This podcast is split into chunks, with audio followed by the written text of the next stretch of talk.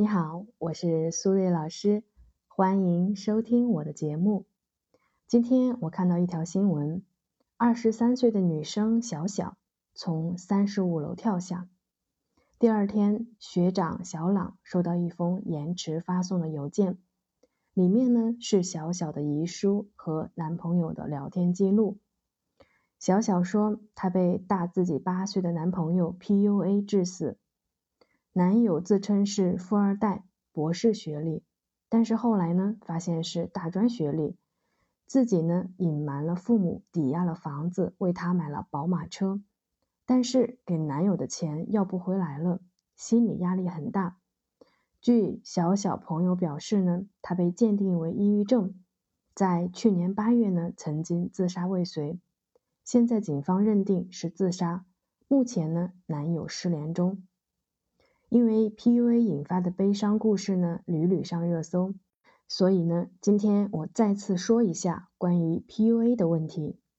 首先呢，我们来复习一下关于 PUA 的概念。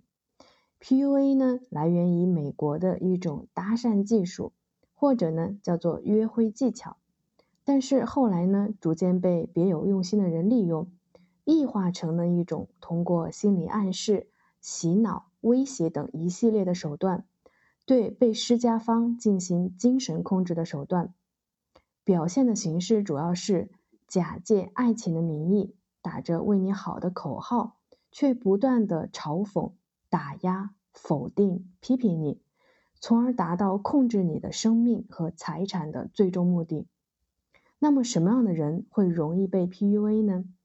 简单来说，就是那些容易呢。活在别人的期待和评价里的人，因为缺乏基本的自我意识，容易自我怀疑、不自信，非常在意别人对自己的评价，所以呢，习惯迎合和讨好对方来获得认可和肯定。在这样的情况下，就会特别容易被坏人抓到弱点，被心理操控。实际上，所谓的心理操控，在我们每个人身上都会发生。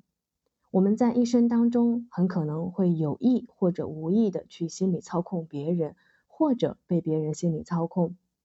但是我们当中的绝大多数人都不会陷入到这种深度的被心理操控的状态，因为我们通常呢有稳定的自我评价以及对关系识别的一个基本能力，所以我们其实会知道别人说我好或者说我坏，说的对不对，哪些是恭维。哪些是过度的表达？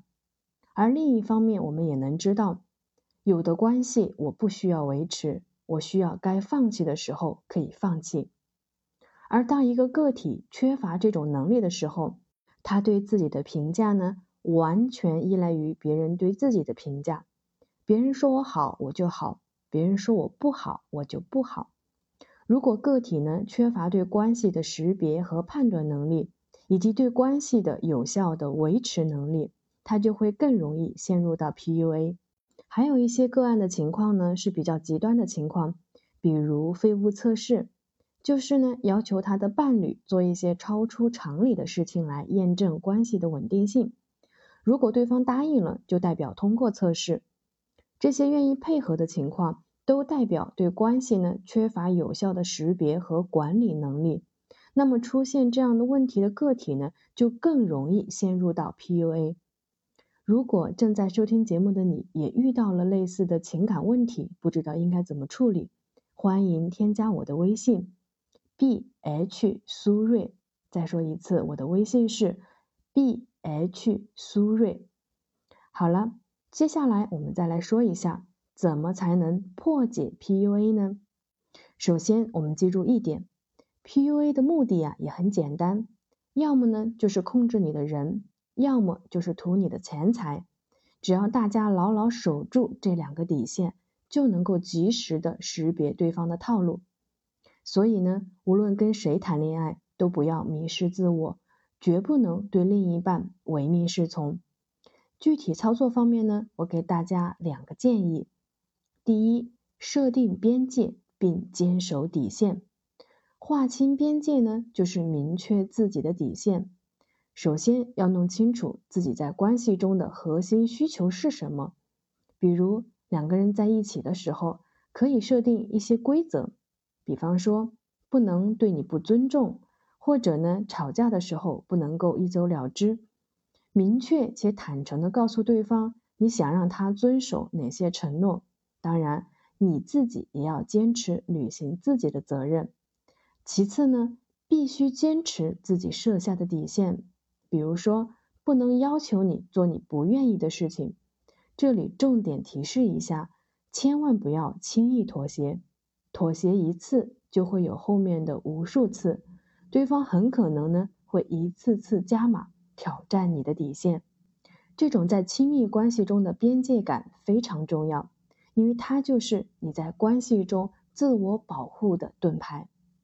第二，主动结束关系，及时止损。如果你发现对方通过洗脑或者威胁的方式要求你做出超出正常范畴的事情，比如我们在刚才的案例中提到的，小小作为一个大学生用房子去抵押给男朋友买车这个情况，你需要立刻结束这样的关系，并且告知你的亲人和朋友，获取社会支持，让你可以坚定自己的想法。不被对方再次影响而丢失了自我。